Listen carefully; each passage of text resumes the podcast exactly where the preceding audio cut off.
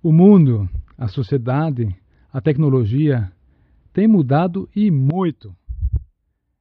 Cada geração tem um perfil, um modo de ver as coisas muito diferente da que antecedeu.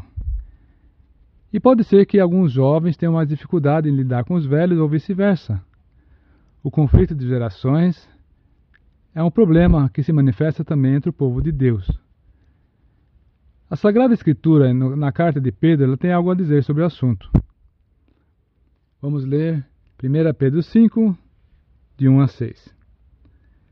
Rogo, pois, aos presbíteros, aos anciãos, aos mais velhos, que há entre vós, eu, presbítero como eles, e testemunha dos sofrimentos de Cristo, e ainda co-participante da glória que há de ser revelada, pastoreai o rebanho de Deus Pastoreai o rebanho de Deus que há entre vós, não como constrangidos, mas espontaneamente, como Deus quer, e nem por sorte da ganância, mas de boa vontade.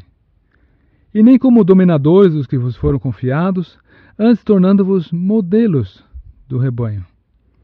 Ora, logo que o Supremo Pastor se manifestar, recebereis a imarcessível coroa da glória. Rogo igualmente aos jovens, sede submissos aos que são mais velhos. Outros sim, no trato de uns com os outros, cingi-vos todos de humildade. Por quê? Porque Deus resiste aos soberbos. Contudo, aos humildes concede a sua graça. Humilhai-vos, portanto, sob a poderosa mão de Deus Então, como já dissemos, todos nós sabemos com que facilidade se podem produzir fricções, atritos entre os mais velhos e os mais jovens.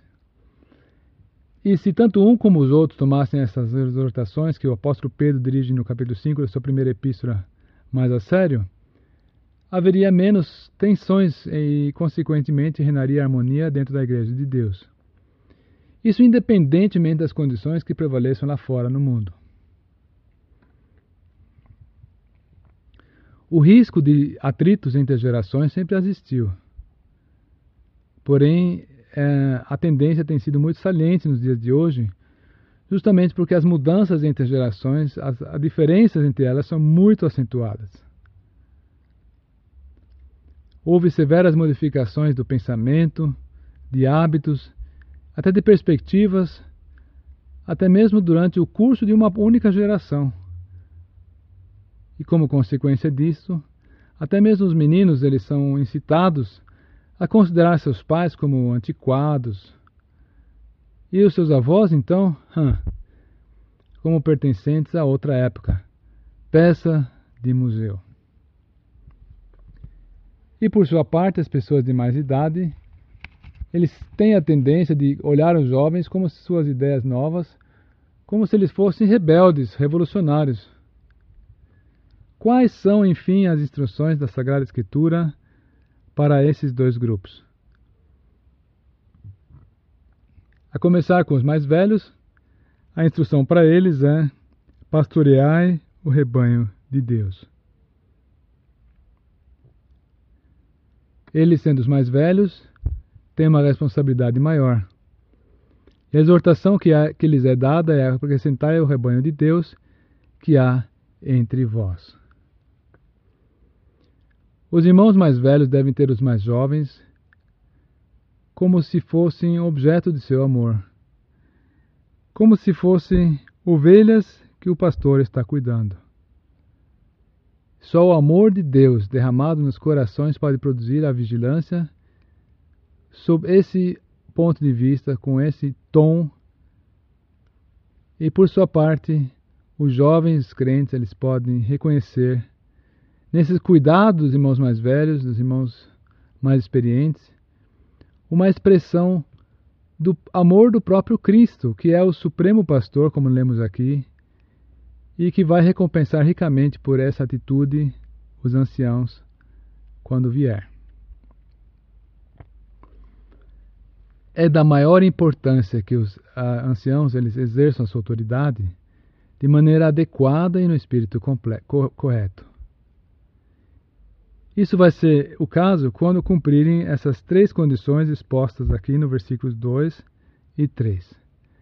Nós lemos aqui que eles devem cumprir o serviço espontaneamente, de boa vontade e tornando-se modelos do rebanho. E essas instruções, eles têm um motivo por que elas são dadas. Porque existe uma tendência do homem natural de cumprir seu serviço por força, como dominadores, ou então por sorte da ganância, ou ainda como aqueles que querem exercer a preeminência, querem ser os maiorais, querem ter influência. Então, irmãos mais velhos, pastoreai o rebanho de Deus que há entre vós. E qual a recomendação para os mais jovens, hein? Versículo 5: Sede submissos aos que são mais velhos.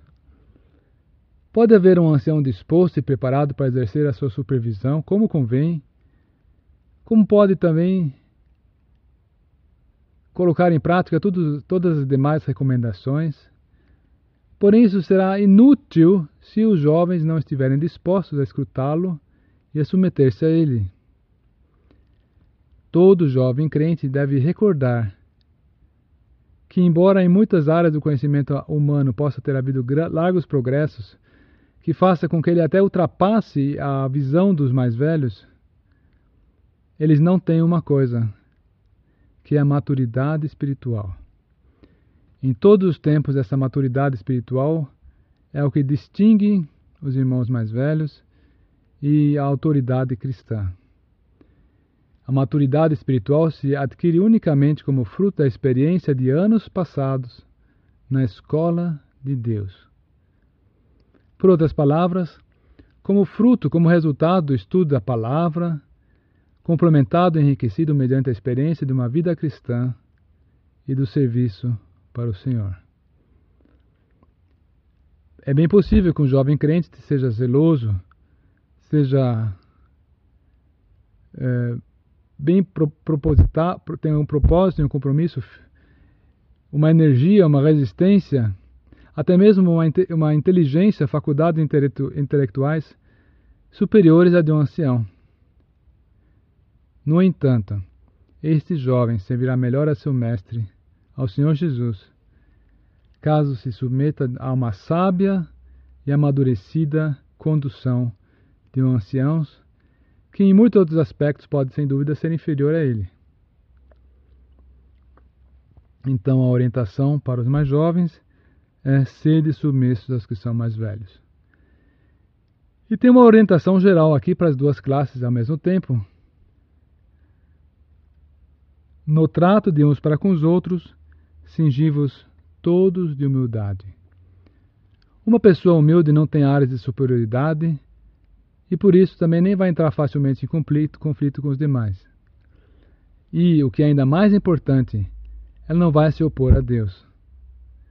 Porque se diz aqui ao final, Deus resiste aos soberbos, contudo aos humildes concede a sua graça.